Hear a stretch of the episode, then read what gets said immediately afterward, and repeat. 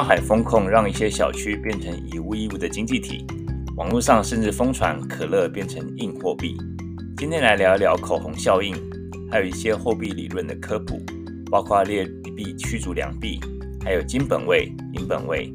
欢迎大家收听今天的一口经济学。为什么可乐变成硬货币？什么是货币？货币经济学怎么了？也欢迎大家订阅 Spotify 或 Podcast，或加入脸书同名社团，让你每天更聪明。思考更理性。大家好，台湾的朋友晚安，美国朋友早安啊！欢迎收听一口经济学 （Bite Size Economics），我是 Charles。这个节目在每个星期六的加州时间冬令呃呃夏令时间早上七点啊、台湾的晚上十一点十点播出。大家如果错过的话，可以到 Podcast 或 Spotify 回听，也欢迎大家订阅。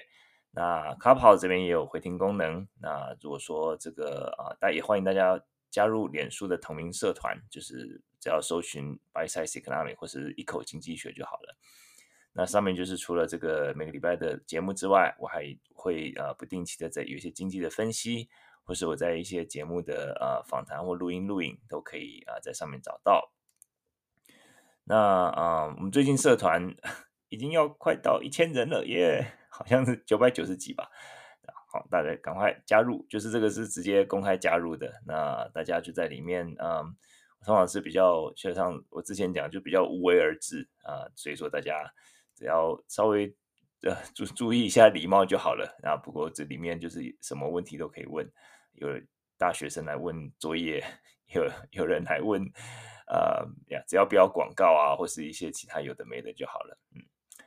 好。那最近美国啊、这个五月开始感觉天气就开始变热，不过五月开始天气还是有点就是反反复复，尤其在加州，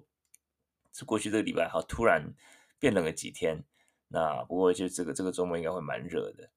那通常美国就是从五月开始，五月底的最后一个礼拜，诶，最后一个周末啊，就叫 Memorial Weekend 啊，就是嗯，这个呃，算是一个呃。国殇日吧，就说是一个啊、这个阵亡将士的一个纪念日。然后从 Memorial Weekend，然后到第啊九月的第一个礼第一个周末，就是 Labor Day Weekend 劳动节的一个周末。这一段就是从五月到九五月底到九月初，这个算是啊、算是美国所谓的这个暑假。那因为很多小这个这个中小啊中小学或大学，他们就是在五月就已经放假了嘛，那所以就是大家可以开始，天气也比较暖和了，然后就是可以开始啊去旅游啊什什么的。那所以说这个嗯这个啊从可能就是五月开始，大家就开始有点心浮气躁，好像开始 要去要去出去玩了呀。不过啊这个礼拜其实呃。对很多投资朋友可能就没有那个心情了，因为很多感觉每天都是在在这个啊七上八下，尤其是这个加密货币的朋友，那，比特币今天这个礼拜从最高呃三万六一度跌到两万六，那今天早上看好像是两万八左右，啊，希望你有一个支撑，感觉是有一个支撑，不知道，其他股市都在震荡啊，那不过这个时候就是很多时候就说大家恐惧的时候，你是贪婪？很多人就是这个时候对进去，结果接到刀子啊、不知道，就是这个投资不要问老叔，投资的事情不要不要问 Charles 老叔。嗯，其实这个很多投资的这种啊、有很多心法什么的，当然就是在坊间有很多，不过大家还是小心为上。那这个嗯，因为我的年纪呢，所以说可能就不太适合做这种。太激烈的 这个投资操作，所以就是呃，所以就是这个这个这种加密货币，我就比较比较比较没有在碰呀。那我大部分时候都是直接丢给无脑式的，就直接丢丢给我的理专。那其他的这个嗯，真的有个投资个股，也就是少少的少少的，就是这样子当做菜园都有种，然后长出一些菜了，那就可以加菜。那都都不小心。不小心如果都死掉了，那就无所谓，不会影响到我的这个真正的这个啊主要的 portfolio 呀，不会影响到太多了，好吧？那就希望如果有投资的朋友啊、心情放宽呀，这个就是在呃很多时候一天一天的或是一周一周的这种波动，很多时候的确会很容易啊造成这个心情的波动啊。那就是如果心情波动的话，就来听刚刚那一首 Rainbow Connection。这个科米蛙唱的，用斑鸠唱的《Rainbow Connection》。好，那我们这个节目开始之前呢，我们都会先啊、一开始都会盘点一下这个礼拜的一些重要的经济新闻，把一些会把经经济新闻的一个连接放在上面。第一个经济新闻是拜登讲通膨啊、拜登在礼拜二啊、有一个记者会。通常这种记者会就是在拜登啊、拜登他们就是一开始有点有点批评他，就是他好像常常就是不会自己亲自亲上火线这样子，通常都是派他的发言人啊，而且这个时间那当然就是总统本来就是有发言人嘛，总总统不可能每天在回答记者的问题，但是他们就是好像批评拜登就是比较少，就是在呃记者面前亲上火线这样子。那当然就是礼拜二的时候他是亲自啊、亲上火线，在记者会里面。他不是透过啊，Jen Psaki，不是透过发言人，他是亲上火线，然后来讲到这个通膨。那他也表示说，他能够了解人民的痛苦。那嗯，并且说这个压低通膨也是白宫现在的施政重点。那其实我觉得这个啊，拜登现在就说啊，我们等一下会讲到四月的通膨指数了。那嗯，我觉得这个。拜登这个不只是一个政治上的一个一个问题，我想这个就的确是啊、政治上的一个资本。那我觉得另外一个就是说，这个的确会影响到啊、的的确确影响到美国啊民众的生计。你说最近这么多像像是乌俄战争啊，或者说啊这些比较大的这些国际事件等等的，对美国民众来讲，就是说他每次啊这个或许很重要。那拜登啊白宫说啊这个东西我们必须要捍卫民主啊，或者说在讲到这个啊。这个这个台美之间，或是啊、台湾跟中国之间的关系，或者说这个亚太中间的关系，这些啊、嗯、比较啊 tricky 的一些地方。那可是美国民众就说到加油站还是 看到很高的油价，这个就是说对他们来讲，这些远在天边的问题都比不上我在餐桌上，或者说我到每次去加油上，就是我每次好像就被就被这剥一层皮这种这种感受吧。而且这个感受是你时常被提醒的。像是通膨，很多时候对不同人有不同的感受嘛。那比如说像是啊、同样的这个他们呃经呃经济学家就有做过一个啊、呃，算是一个心理上心理的研究吧。就说你同样的这个啊、通膨的一个幅度，在经常购买的东西上面，民众当然是会感受的比较深，比起这种比较不常购买的东西，比如说像鸡蛋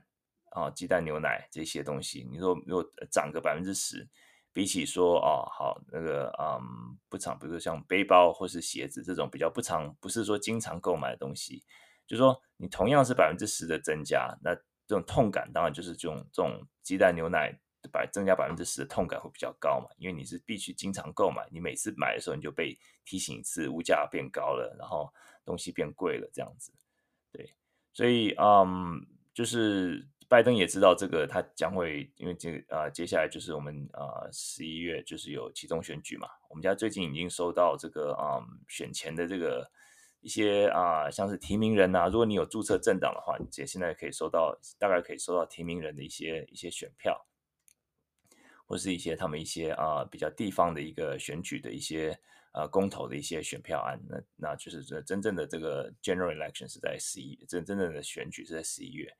那一般预期可能呀，民主党可能会啊，在这些方面可能会就是比较没有一个嗯论述的一个立呃着力点吧，因为毕竟就是说通膨又是又是这么严重，然后啊感觉外交就是又乌俄战争这些的。那当然就是说拜登就是在这个记者会里面，他不断强调就说啊，这个是啊啊战争所引起的，然后还有这就是。啊、造成这些这个嗯呃供应链所造成的。然后他说啊，联准会现在也在做一些啊作为了，但是呢，这个就是啊、感觉就是有有一点点老调重弹了。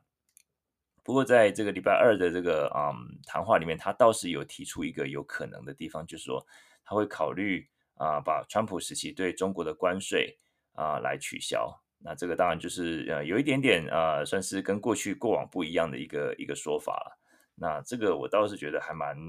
蛮呃惊讶的，因为之前就说，呃，在在白宫内部或许已经慢慢有一个共识吧，因为像是这个嗯叶伦啊，然后或是商务部长都有提到说，雷蒙多都有提到说，呃，降低关税对中国会重新考虑，应该说，原文应该说会重新检视啊，川普时期对中国的关税关税制裁。那那时候他刚上台的时候，拜登刚上台的时候，就是这个啊川规败水嘛，就说他们就是延续的这个过去的这些高关税。那现在可能就是看到通膨啊已经这么高了，那这个很呃有一部分的这个原因，当然就是因为供应链的原因嘛。那这个啊，如果说关税就是只是有点像火上加油了。所以说，如果说能够考虑把这个关税移除的话，那对于啊民生物资啊，尤其是一些像汽车零件啊，或是啊这些这个啊制造商品，一定应该会有蛮明显的一个影响。那之前这个 Peterson Institute 彼得森研究中心有研究过，就是说如果说把这些回到这个啊，如果说没有啊拜登的啊没对不起，没有这个川普时期的这个惩罚性关税的话，它的这个啊总体的。总通膨应该会降低至少一个百分点，也就是说，嗯，instead of 呃八点八点五八点四，我们可以看到可能就是为七点五甚至七甚至更低的的一个水水位。那所以说这个就是他们就比如说他们正在考虑啦，不过我觉得可能还在嗯，这个其实是有很大，因为就是牵一发动全身嘛，因为他今天如果说降低了这个关税之后。嗯就是可能就是对他的一个战略，或是对于一个嗯、整体的考量，他的嗯就是在亚太地区，然后会跟中国之间的关系，那很多都是会啊、会有会有联动了，所以说我觉得这个也不是一个容易的事情，容易决定的事情呀。Yeah. 那这个就是礼拜二的拜登讲通膨，那可以看出他的一个啊、急切吧，那他就是在中间也是很多温情喊话了。就说他就说啊，我们能我能够了解你们痛苦。他自己生长在一个算是一个呃蓝领阶级的家庭里面。那他是他说这个他的父母这个父亲就说每天就是要为了要呃把食物放在就是为了要这个嗯赚取足够的钱来呃供养他们一家。然后就是那个通膨这个他们那时候也有也有很亲身的体味体会这样子。那可以看到他就是用这样子一个比较。切身的一个方法来，希望能够啊，民众能够有感受到他的一个苦民所苦的这种情情感吧。不过啊呀，这个就可能就是真正的啊有用的话，真的是要看到这个数字开始下降了。所以就是接下来就是看到啊四月的通膨，就是下一个新闻。呃，拜登是星期二啊。星期二的这个这个讲通膨嘛，在记者会里面讲通膨。那星期三就有这个四月的通膨数字。四月通膨数字，我们看到年增率是百分之八点三啊，比起呃三月的百分之八点五来讲，好像诶很多人就说诶是不是已经开始下降了？这个其实是很很难说。很多人就说：“哎，数字，你们经济学家怎么讨厌这个？明明是下降，为什么还说很难说？因为说实在，就是说，嗯，你看这通膨的数，整体的数字当然是下降，没错，八点五到八点三，那感觉就是说，哎，是不是已经触顶了？可是如果说你仔细看里面一些啊、主要的一些嗯一些项目来讲的话。”其实像是啊、房租啊、还有很多这种一般我们看比较服务啊、服务就是 service based 这种物价，其实都还是在持续的推升。那啊呃这个四月通膨为什么呃年增率开始降低呢？嗯、主要的呃主要的有有两个原因啊。第一个原因就是基期效应。就说去年大家如果记得的话，大家开始讲通膨这个的问题的时候，基本上就是四月开始。为什么呢？去年四月大家如果记得的话，三月的时候都还是三月之前，三月跟三月之前，去年啊、基本上通膨都是还是在维持一二的这样的水准。四年一下子呃冲破四，呃从三三月的二点六年增率二点六，呃四月的时候就不要变成四点二。那时候大家说哇，这个是史上最高。这个没有，只能这个这个啊、这个这个是不是是不是开始通膨开始了？那那时候联准会就说啊，别惊别惊，就是这个都是暂时的，transitory 的，就是那时候开始的。所以说四月开始的基期就很很开始开始比较高了。那你如果从一个高的基期开始计算的话，那当然就是说啊，今年的四月来讲，当然就是比较容易看起来比较低嘛。那所以说就是一个是基期的效应。那既然现在啊，我之前有说过，就最近我看的比较多是月增率啊，年增率其实就是说因为有受到基期的影响，就是去年一个这样比较畸形的这种嗯一个一个一个方一个一个影响，所以我就是比较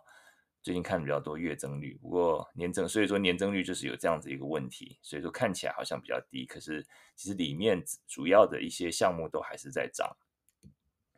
另外呢，第二个原因就是说。核心通膨跟乌俄战争的关系，那三月主要是乌俄战争的关系嘛，那能源一下子哇，这个加油站那原油啊、天然气这些都那么高，那去年的这个啊月增率有一半是能源所造成的，所推升的，所以说呃，如果除掉能源跟食物的话，其实嗯，好像整体的这个啊这个这个态势。呃，有开始，的确有开始和缓，不过好像没有那么快的感觉。那呃，三月到四，那因为就是说四月来讲的话，你那么从三月那么高的机器，就是说能源的机器啊，然后到四月，就比如说它并没有下降嘛，就说它能源能源虽然说不是继续推升，可是它并没有并没有降下来，至少不是变负的，所以还是啊、我觉得还是还是得要谨慎观察了。那另外就是说。嗯，就像我刚才回到一开始，就是你看这些项目里面，呃，商品的这种呃一些呃这个波动比较大，通常就说像是比如说啊能源或者食物，或是啊、这个石油啊、或是二手车市场，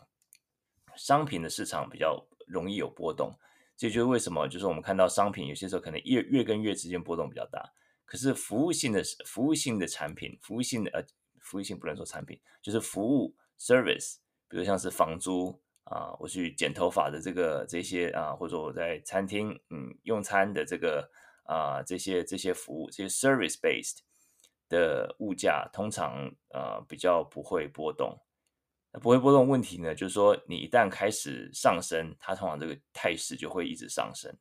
这个是我比较担心的，就是说。嗯，因为我们看到，就是说这个今天这个啊、嗯，就是像一些服务 service 的这些这些呃物价，嗯，都还是在都都是还蛮顽强的，就是还没有开始降下来。这个当然就是很多原原原因啦，主要就是工资开始上涨。那工资开始上涨，那那这个整体的这个啊、嗯、餐饮业啊，这个比如说像是这个理发业啊这些都必须要跟着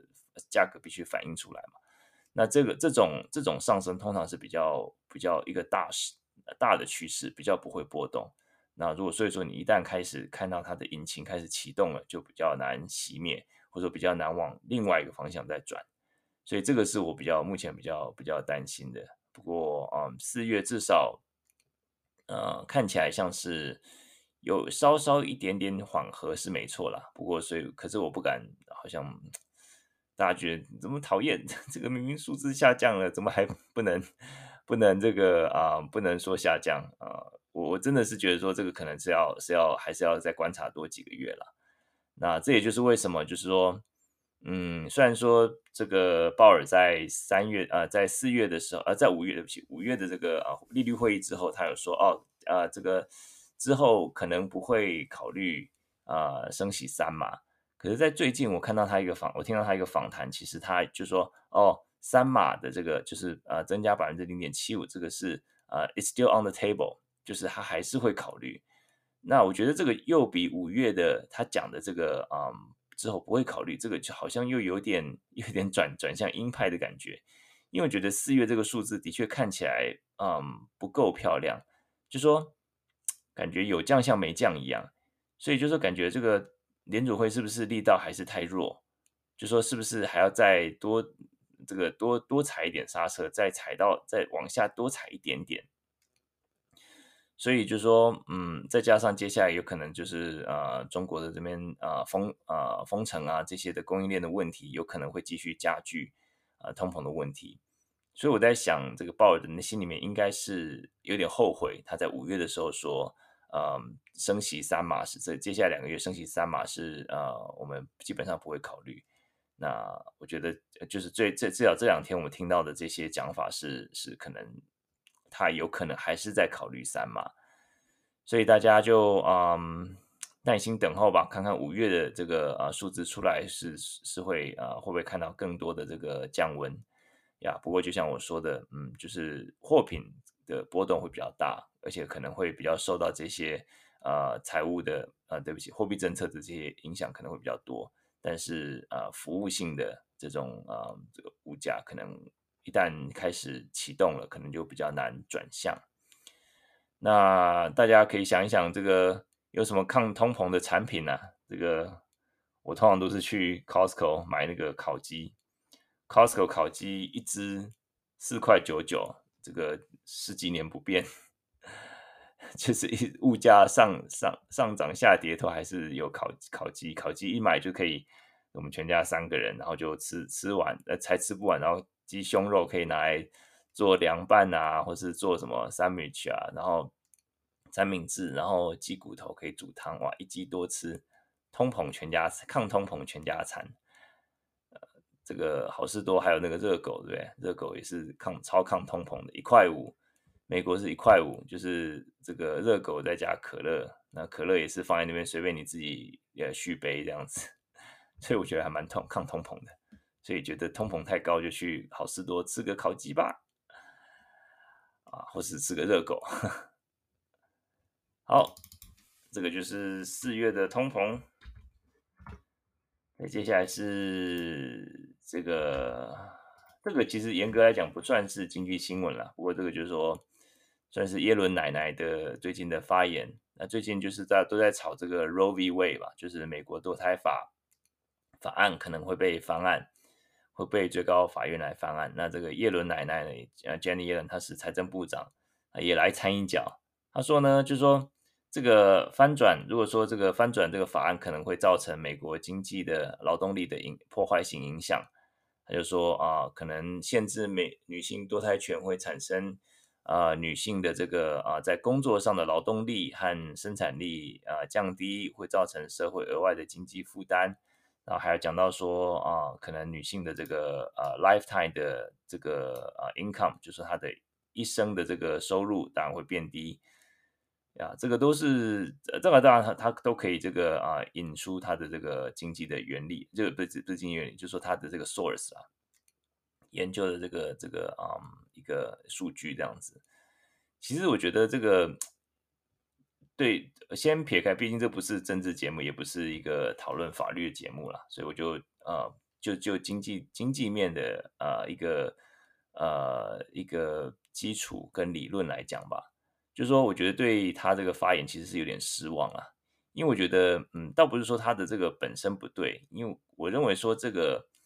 是把两个论述混在一起，就说，呃。今天这个堕胎应该是说是一个呃规范论述，就是我们经济学所谓的 normative statement，就说什么 is what ought to be，就说是一个比较像是一个意见上面的一个不同。比如说哦，呃，加州很多人就说哦，我们应该要设一个特别的场所，让吸毒的人可以安全的施打，对？就说是因为很多人就是 OD 嘛，overdose，就说是呃吸毒过量就死掉。那很多，尤其是很多这个旧金山很多游民，所以他们说，哦，旧金山就是哦，那让你有一个有一个安全的场所，然后你要吸毒就来里面吸毒。那那这个就是对台湾来讲可能很不可思议，或者对一些国家来讲，就是会觉得说你怎么会这样子？不是变相鼓励鼓励人家吸毒吗？那支持人当然就说，哦，这可是这个至少可以确保这些人在嗯，在这个施打毒品的时候，他们有一个安全的场所啊，他们有人可以。真的有紧急状况，可以可以有人可以可以紧紧急施救等等的。那这个就是说，这个算算是一个规范论述，就是 normative statement，就是有关于你的这个价值判断，或是 what ought to be，就是应该怎么样。那他今天用的这个经济的这些分析是实证论述，就是叫 positive statement，就说是你可以用 yes 或 no 来回答的。就说啊，这个比如说这个呃很有名的，就是 The moon is made out of cheese，就是说这个是月亮是 cheese 做的，是 yes，你可以用 yes 或 no，因为你可以用实证的方法来来来回答这个问题嘛。你可以飞到月球，哎哎敲一敲，这个不是不是 cheese，对不对？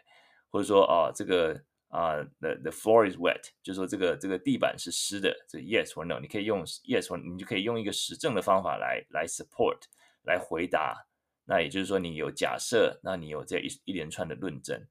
那我认为就是说，它是有点像是有点嗯，pro-choice pro-life 这个基本上是一个意识形态之争啦。那也是属于第一个，就是规范论述，因为就是包含很多的价值判断嘛。那这种意识形态或者价值判断，就是很难，就是用另外一个实证论述来跨界来这个神救援。因为就是说，很多人会觉得说你不三不四嘛，你可以说啊、因为立场，因为基本上一开始立场就决决定你的结论了。因为叶伦今天可以用经济的方法来说，哦，呃，这样子，呃，反堕胎，呃，呃，对不起，啊，呃，对不起，呃，对对对，反堕胎就是会造成女性的劳动力降低，或是这个他们的 lifetime 的这个啊经济啊减少。那另外一派可以说，哎，那堕胎会造成这个啊人口的减少，会造成啊这个经济的衰退啊。所以说，我觉得这个这两个基本上是一个不同的这种论述，这是不同的 camp。一个是呃，what ought to be，就是应该要怎么样，就说这个是有关你的呃价值、你的论证。那另外一个就是 what is，就说是 yes 或是 no 可以来回答的。那这两个我觉得其实基本上是错用方法啦。所以我觉得用用一个实证论述，用 what is，就说这种经济的实证论述来支持这种意识形态，我觉得 基本上是错用方法了。那我觉得说这种。这种方法，我觉得对方阵营可能也是也是没有办法接受，因为就像我一开始说的，你如果说可以说哦，堕胎反堕胎会造成这个啊经济的这个啊就是女性劳动力降低，那另外一方 却觉得说你这个很荒谬啊，那我可以很简单用另外一种论述来反驳你的这个这个观点嘛。所以我觉得这个其实这如果说是这么容易的这个啊论述的话，辩论的话，那就不会几十年来都吵来吵去，吵吵不完了啊。就是因为这个就是有关于大家的这个啊意识形态，还有一个啊这个是属于规范论述的一个范围里面，呀。所以说我对于他这个发言是是有一点点失望，因为我毕竟他过去是联准会的主席嘛，那他过去的发言其实都还是蛮啊，我觉得就是。就是本本分分是是是在这个经济领域方面，就是他就就经济领域他比较少涉足到政治。那毕竟他现在是在幕僚嘛，就说是财政部长，所以可能必须要呃必须要有发表一些嗯一些呃说法吧。不过我觉得这个是我觉得比较啊有趣，可是也是有点小小的失望的一个地方。好，今天经济新闻就先讲到这里。好，今天我们要讲的就是钱是什么玩意儿？玩意儿，玩意儿。在上海，这个现在在封控期间，当然就是说现在呃，有些小区，我有一些朋友在上海，就是他们有些小区开始可以、呃，好像是如果说整个大家小区都是呃检测阴性，然后几次以后，大家就可以诶小小的出来放风一下。那你可以就是还可以派人出来买一些东西什么的。那比较有趣的现在，就一开始最严格、最严格的时候，就是说大家还在，就是在这个啊、嗯，这个小区里面，就是说完完全足不出户的时候，就没有办法，除了那个那一栋，就只只能楼上楼下，你只能这个在这个检测的时候下来出来一下，其他都不能出来的时候，那大家又开始囤积很多东西嘛，那就是囤货，那就是嗯，一个比较有趣的现象，就是说开始囤积可乐、可口可乐。那可口可乐甚至就是说，大家会叫称称叫硬货币 （hard currency），就说是大家都想要的那个持有的那个东西，就硬货币 （hard currency），就是它的这个嗯这个汇率，就是说以可乐来换其他东西，汇率也是很好。那这个这个现象好像就是说蛮蛮有趣的，也是蛮奇怪的。就是大家想一想，如果说一下子你手上的钱已经嗯就是没有失去它的功用了。那你手手边就是有的物质最值钱的东西是什么？那现在在上海就是给我们答案的，就是可口可乐。所以大家有空的时候囤积一点可口可乐吧。那这个当然是蛮有趣的啊，这个就说有点像回到嗯经济的这个以物易物的这种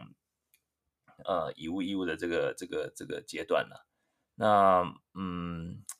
就说在经济学里面，就说法定货币之所以有价值，当然就说有。中央银行的这个，它是一个强制货币嘛，就叫 legal tender。那这个事情有中央银行的保证，那表表示说，你手上如果有一百块、二十块这个钞票，就表示说，在市场上大家必须要接受。如果说这这是一个真正的这个钞票的话，那必须要接受。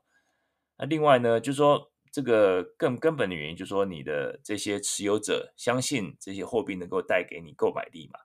那如果货币本身在，但是货币它本身并没有内在价值，就所谓的 intrinsic value，就是说它就是一张纸而已。那如果说这个今天这个货币如果连没有办法带给你货这个购买力的话，那货币本身其实都还比不上其他有内在价值的商品，像是可乐啊、鸡蛋啊、肉啊这些的。那为什么为什么要囤积可乐呢？就是他们说这个什么黑市价格，对？有一些有一个汇率，那可乐就是一颗一瓶可乐是什么什么五颗鸡蛋，什么三颗青菜，什么什么的，那都几卷卫生纸。那这个也是。觉得蛮奇怪一个现象，那就说如果说好，那如果是今天是以物易物，为什么可乐 为什么可乐会变成硬货币？那这个我之前在这个嗯早安新闻有有讲过，就是说嗯这个现象或许就是一个所谓的口红效应吧。就说你想，如果说你在在封控期间被被隔离在家里面，那就是很苦闷嘛，什么都没有办法去，然后你甚至你想买东西、想吃东西都没有办法买，那就是可乐这种。就有点像说，让你遥想起这个一个，也是一个生活的慰藉啦。就说让让你遥想起这个，在没有没有这个风控的时候，没有在家居家隔离的时候，这种无忧无虑的自由生活，对不对？那就是你也想要，就是用这种这种方式来犒赏自己一下，因为这个成本也没有说真的太高，就是一个成本不是很高的的的东西来犒赏自己。这个就像是很多时候在这个经济衰退，或者说在这个啊、嗯、经济危机的时候，很多人就说，哎，这个可能发现说口红的这个啊、销售反而变高了，就说这种口红照理说是一个一个算是奢侈品啊，而且就说在这个呃在经济衰退的时候，为什么跟口红有关系呢？所以很多人就是说这个口红效应，就是说你在这种嗯即使你手头很拮据的时候。很多时候，你这为了要心里要平衡一点，或者说你希希望心里面能够好过一点，你就会用花钱买一些这种比较低价的这种奢侈品，然后让自己感觉到说，哎，我还是可以呃买得起这些东西，我还是呃就是能够我的心里面是还是有一点呃平衡的。那不过这个口红效应，说实在，在经济学里面并没有真正的实证的这个支持的，就说比较像是一个这种嗯。呃，菜菜市场经济学的这种这种说法吧，就说你可能在一些一些啊、经济衰退的时候可以看到，可是，在不是在所有的经济衰退都看到口红效应。不过在这一次这个可口可乐，就是有一点点像这种可口口红效应，就是说大家都 被被关在家里，所以说你不得不呃找一些这种找一些乐子。那可口可乐感觉是一个呃一个可以让人联想到快乐的这种这种这种慰藉吧。所以我觉得这个在心理的层面的影响是蛮大的呀，所以我觉得是蛮有意思的。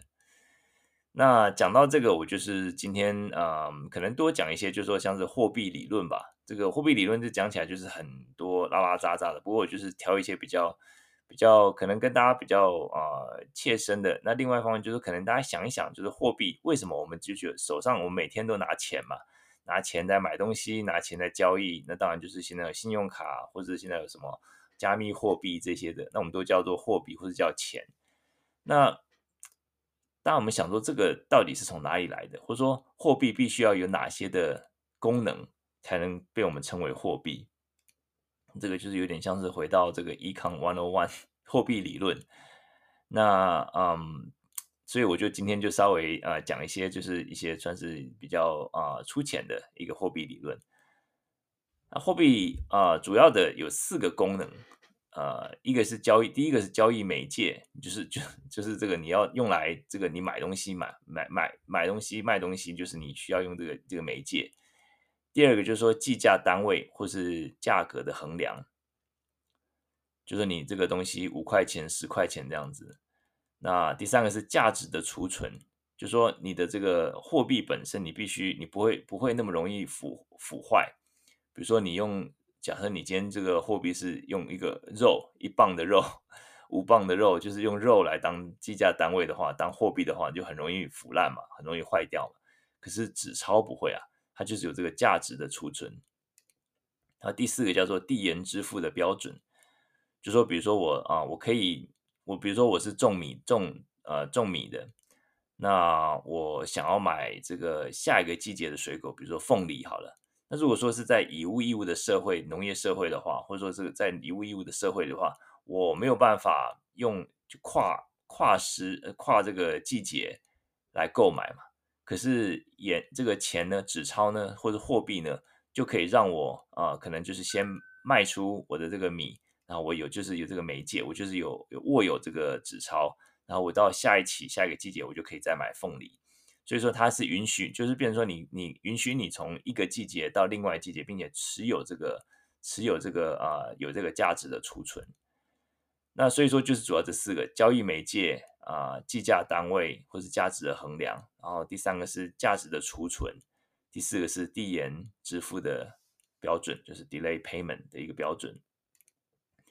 那在这样的定义下面，就是说以物易物的方式其实只能满足这三四个功能里面第一个功能嘛，就是它可以当做交易媒介，可是它没有办法变成一个计价单位，因为它的这个价格实在是。波动太大，而且你不知道选择你选肉吗？当做计价单位，还是选可乐吗？还是选鸡蛋呢？就是说你到底用什么来当做计价单位？就没有一个，就大家谈不拢。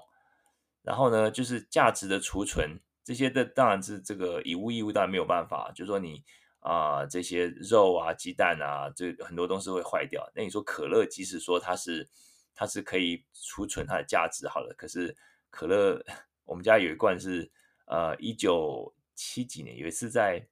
在一个那种古董店买到一罐可乐，玻璃瓶装的。那那时候是那个啊、北卡啊、那个 Tar Heels 他们这个啊、拿冠军的时候，然后他们出推出的纪念品。那你说这个里面可乐，你敢你敢不敢喝？这即使我敢打开，我也不敢喝。就是它的价值，它的它的品质还是会会嗯会会变质嘛？对，经过那么多年了，几十年了。就当做古董来卖，也也是可能还反而比较值钱。可是你本身的东西，你就是就是你一定是不会那么一定会变值嘛。可是纸钞或者说货币不会变值嘛。那递延支付那更更不用说，以物易物的话，你你就像我刚才举那个例子，你有米，可是你没有办法延迟到下个季节，那你就是会啊、呃、长虫啊，会会坏掉什么的。你没有办法跨期的跨不同的 season，或者跨不跨不同的时期，跨不同年。来啊、作为支付的一个一个标准。那以物易物就是，当然就是是很难很难这个嗯很难作为这个货币了。那就是再加上这个很多时候这种标准不一了。就比如说哦哦，今天好，假设说好，我今天牛肉一磅，今天的呃价值牛肉一磅换鸡肉两磅。那牛肉一磅是怎么样？是什么部位？是是一磅是有没有含骨头？就是这太太难定义了。所以说，呃，货币就是有其便利性啦。那如果说再回到这个以物易物的这样环境，就说它也不一定是一个等价的交换，很多时候就说你完全是一个赤裸裸的这种需求和供给的来决定价值嘛。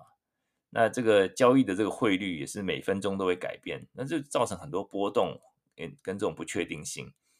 那比如说有比较多的最多的需求和最少的供给的东西产品，就会有最大的购买力嘛。那数量最最少最少的这个数量最多的，那需求最少的东西，那购买力当然就价值或是最最小嘛。那我看最近就是在上海，他们就是很多这个帖子还蛮好蛮好笑的，就是说，比如像葱，葱就是 完全没有葱，虽然说好像哎可以增加一点这个食物的这种这种气味。可是因为现在大家都在家里直接用种的嘛，就是根本不 不会有人在，就是只有冲掉这个你把最后切最后的根的那个切下来，就是你就放在水里面就长出来了嘛，所以大家就不会去用用东西去换换葱。那如果说那可能卫生纸可能就稍微价格高一点，那鸡蛋还有可乐这些东通常都是会比较价值会高一点的。所以说，但是这个就是说波动太大了，那我们就是这个就是引发起说，哎。那货币最早最早最早，就说我们就是回到完全没有没有这个啊、货币的时候，在史前时代的时候，那嗯，刚开始有货币的时候，这个以物易物一定是没有办法持续太久嘛。那所以说啊、其实从呃历史以来，这个这个主要是有两种货币、呃，货币主要是一个是叫做商品货币，就是 commodity money。另外一种是强制货币，就是 fiat money，F I A T fiat money 这种这两种货币。那这个演进过程呢，就是从商品货币演进到强制货币。那商品货币就是说，就像这个名字所说的嘛，商品货币就是其实最早就是从以物易物，在下一个阶段就是商品货币，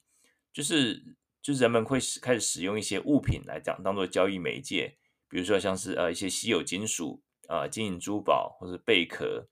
那曾经也是有呃有用盐巴或是雕刻过的一个石头。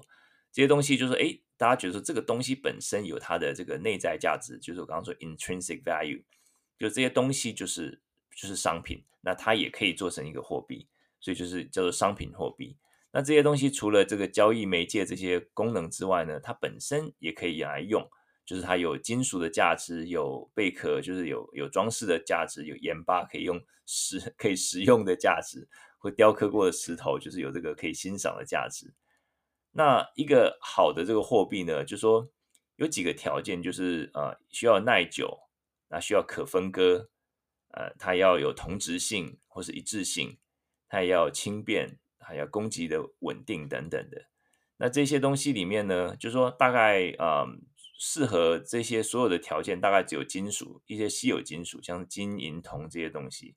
就是说慢慢慢慢从呃可能我们从这古时候看到一些，诶用贝壳在交易。或是盐巴在交易，或是一些雕刻过的石头在交易，哎，慢慢慢慢变少了，就最后变成只有金贵重金属、稀有金属在交易的这种这种商品货币。那这些商品的货币的价值，或者说它的 face value，它的面值，就是说它的这个啊、表面上，它可以可以用多少，可以换成多少，换多少东西。最早它本身就是等于这些贵重金属它本身的价值。所以一这个一一两黄金可以换多少东西？它就就等于是它它它这个啊、就代表它的它本身的价值，就是表现它的在它这个 face value，在它的面值上面。那这也就是为什么大家一开始愿意接受黄金，愿意接受呃白银，或是愿意接受这个铜，甚至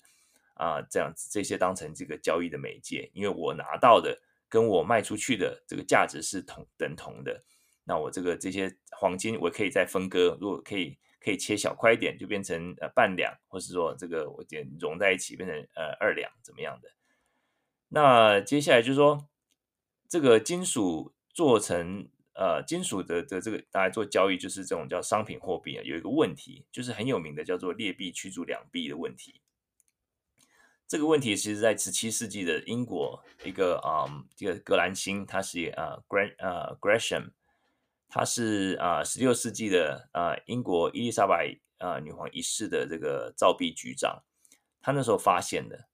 因为就说这些呃货币，你就是你必须要去去溶解它，然后可能最后就是后来越做越精致，可能就是要有一些女王的头像啊，或是一些方法来来代表说这个是啊，这个是中央银行或者说这个铸币局，这个王公贵族的这个铸币局所发行的，所以说越做越啊精细这样子。但是在这个融的过程中呢，你为了要增加货币的供给，就说你可能会成色开始降低，就说可能原本是呃百分之百的这个黄金，你开始掺水，就是变成哎百分之八十的黄金，百分之二十是可能铜或是镍这些东西，就把它融在一起。那当然，所以说就很多时候我们看这个一些连续剧嘛，开始咬黄金了，就是看咬一咬，哎，看是不是。是不是是不是真正的纯金这样子？因为纯金听说就是比较软嘛，那就是说呃，就是咬起来可能会你牙齿可以咬咬牙齿的硬度可以咬咬得下去的。那所以说就发现说，哎，如果说在市面上有两种货币在流通，一个是百分之百的呃黄金的货币，一个是百分之八十的黄金的货币，那另外百分之二十这个这个另外一种这个货币，这它它的含金量就百分之八十。那流通流通以后，大家会发现说，哎，拿我拿到百分之百的这个呃黄金的这个硬币，我当然就是不会，就是舍不得花出去嘛，我就占为己有嘛。那所以最后我就是会花出去的，就是只有这个比较啊、成色比较差的，就只有百分之八十的这个含金量的这个这个货币。那最后就是在市面上发现说，哎，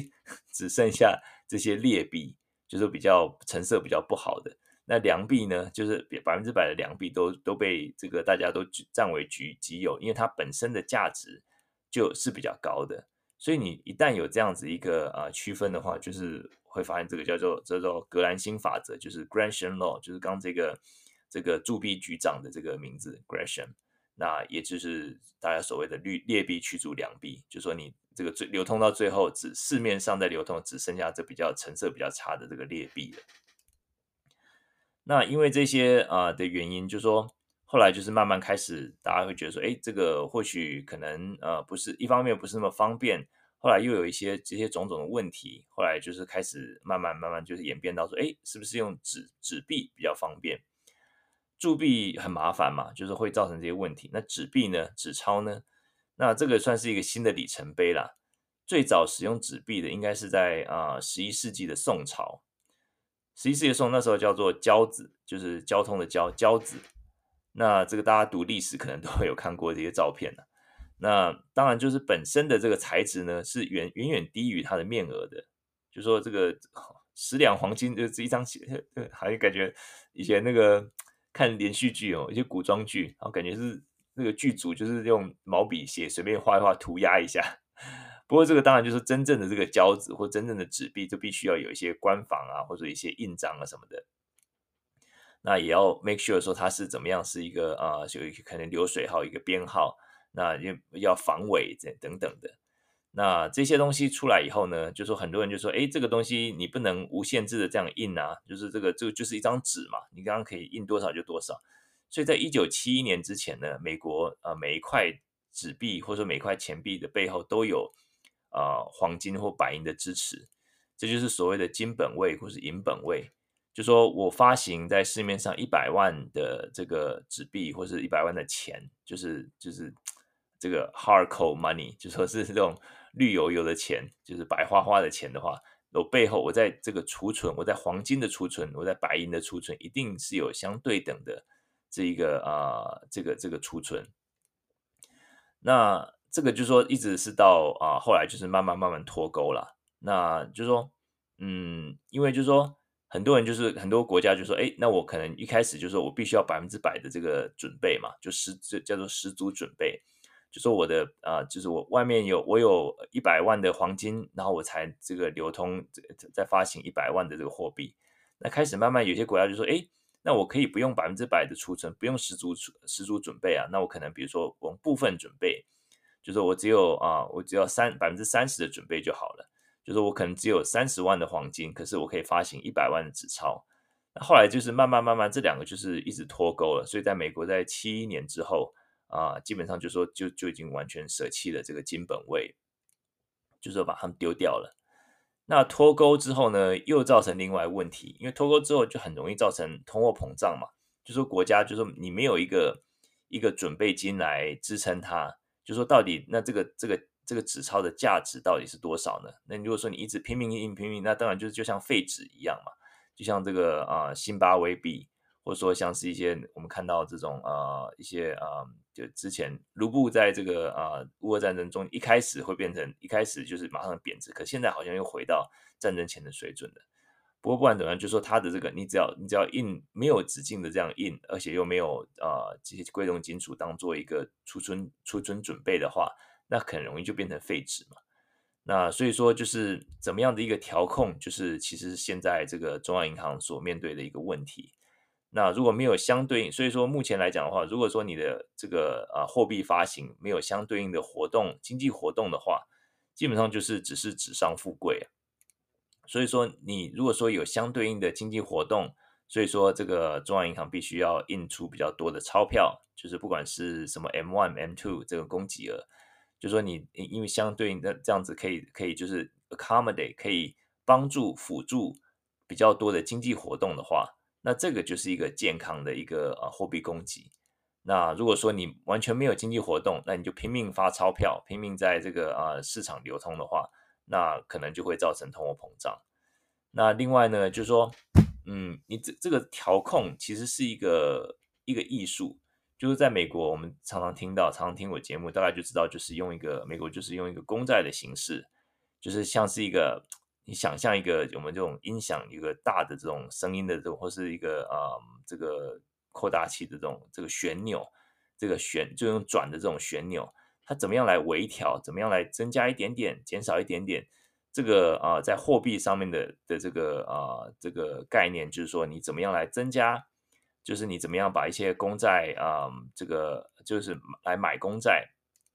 就是透过这个公开市场操作。把公债从市场买回来的时候呢，这个中央银行就是被等于用钱，等于是另外一方面，就是说我把钱放到这个市场里面，就是开始增加它的流通。那如果说我呃卖公债，就是说我在把公债卖出去的时候呢，我就开始把钱收回来。所以说这个就是一个呃货币的调控，就像在旋钮，就是我增加一点，减少一点，这个就是可以，因为就是说整个经济体这么大嘛。所以说，你可以呃，你可以就是完全看你的这个呃，要达预期要达到目标。如果你要达到一个很大的目标的话，你当然就是会用大量大量的这个呃购买或是呃卖出你的公债。那如果说你只是一个微调的话，你就是可以调整说，诶，我不用卖或买买卖那么多公债。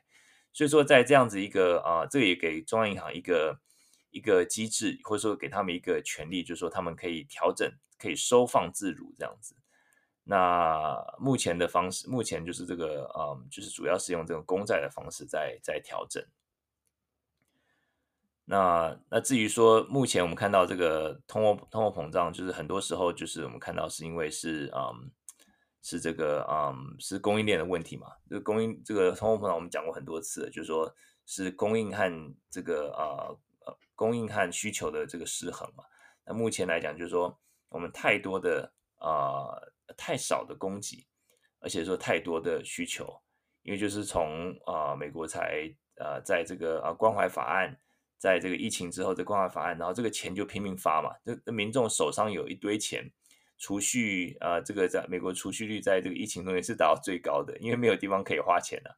然后啊、呃、这这个就是说线上消费有很多，当然可是主要是很多时候在线下没有办法消费嘛，没有办法去餐厅，没有办法去旅游等等的。那现在就是说，现在开始这个啊、旅游开始大爆发，然后开始大家开始恢复正常生活的时候呢，这个供给又跟不上来，所以这个啊、呃、联总会现在在做的就是说，把这个需求面稍微降温一点，让民众就是说不会、呃、开始就是有点啊、就是买房子买车子，然后或者循环利信用卡循环利息变得比较贵一点，让从需求面开始降温。然后供给面，然后让时间给让供给面有时间慢慢的跟上来，然后把时把这个啊、通货膨胀降到百分之二的水准。在鲍尔这个前天还是大前天的这个访谈里面，我听到就是他就是目前这个联准会的目标还是希望能够达到百分之二的水准。可是现在是多少？现在是百分之百分之八点三，八八八点四月是八点三，三月是八点五，现在是八点三，到百分之二还有很长很长一段路。这也就是为什么，就是说有人在这个鲍尔他本身就是说，好像就是他的语调有一点点转变，就是说好像又又好像又偏鹰派一点点，因为他说三码，就是说六月开始升三码就不是不可能这样子，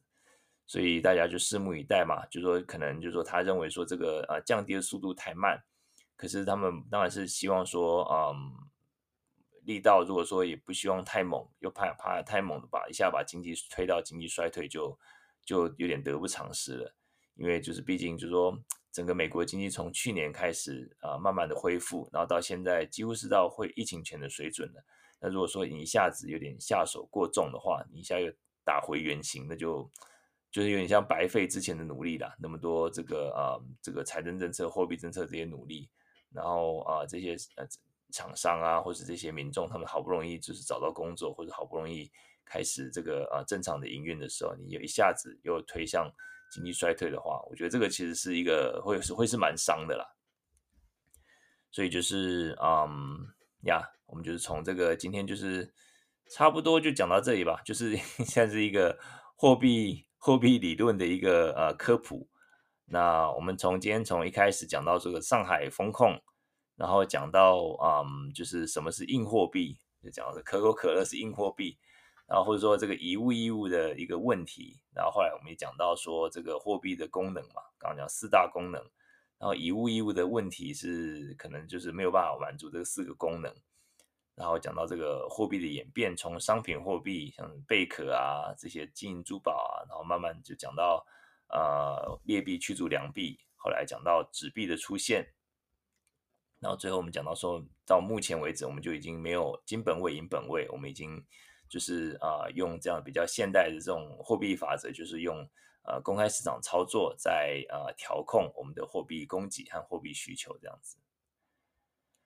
好，那今天差不多也讲了一个小时，那那嗯，时间也差不多了。那最后就是再提醒大家，这个欢迎大家加入脸书，脸书这个直接搜寻“一口经济学”就可以了，这公开社团直接加入。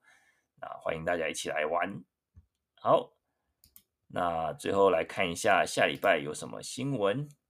我先看一下 Bitcoin 现在多少，比特币现在是。二十八啊，两万一颗是两万八千八百六十三点五六，诶，比起我们早上开播的时候，稍微涨了一百块，好吧？这种就是说，你不要每个每分钟都去看就好了，你就那个跌的时候，你就把眼睛闭起来。如果你没有要卖，眼睛闭起来，就不要看，看的心心情不准。这个下面姜冠宇医师可以。可以告诉大家，这个心情的保持心情愉快很重要。好，那我们看一下下礼拜的一个经济新闻，呃，主要是从礼拜一开，哦，这个是一个消费者，呃，哦，礼拜二有一个这个零售业的数字，零售业数字这个也是一个蛮重要的，因为，嗯，就像我说这个。联准会他们主要是从供呃需求面来开始打击嘛，打击通膨嘛。那我觉得这个零售业有可能会开始显出是显显出一些缓慢减缓的一些迹象，所以说这个我可能会比较看礼拜二早上这个零售业的数字，看它是不是有开始受到啊、这个通膨升息的影响。然后同一天呢，还要讲到说这个啊、汽车的销售。然后礼拜三有一些房屋的数字，呃，礼拜四啊、呃、有一些也是一些房屋的数字。好，下礼拜应该是房屋周，就比较多房屋的数字，就包括一些嗯现有房屋的这个销售啊，还有一些啊、呃、这些 building permit 就是新建案的一些成立这样子。然后我会比较重视星期二的这个零售业数字。那我们下礼拜再来聊吧。好，那我们今天节目差不多就到这里啦。现在台湾也差不多十一点了，那大家早点休息，祝大家有个美好的周末。那就美国的朋友啊、早安；也台湾的朋友晚安。那现在台湾的这个我们有一些认识的人或者朋友都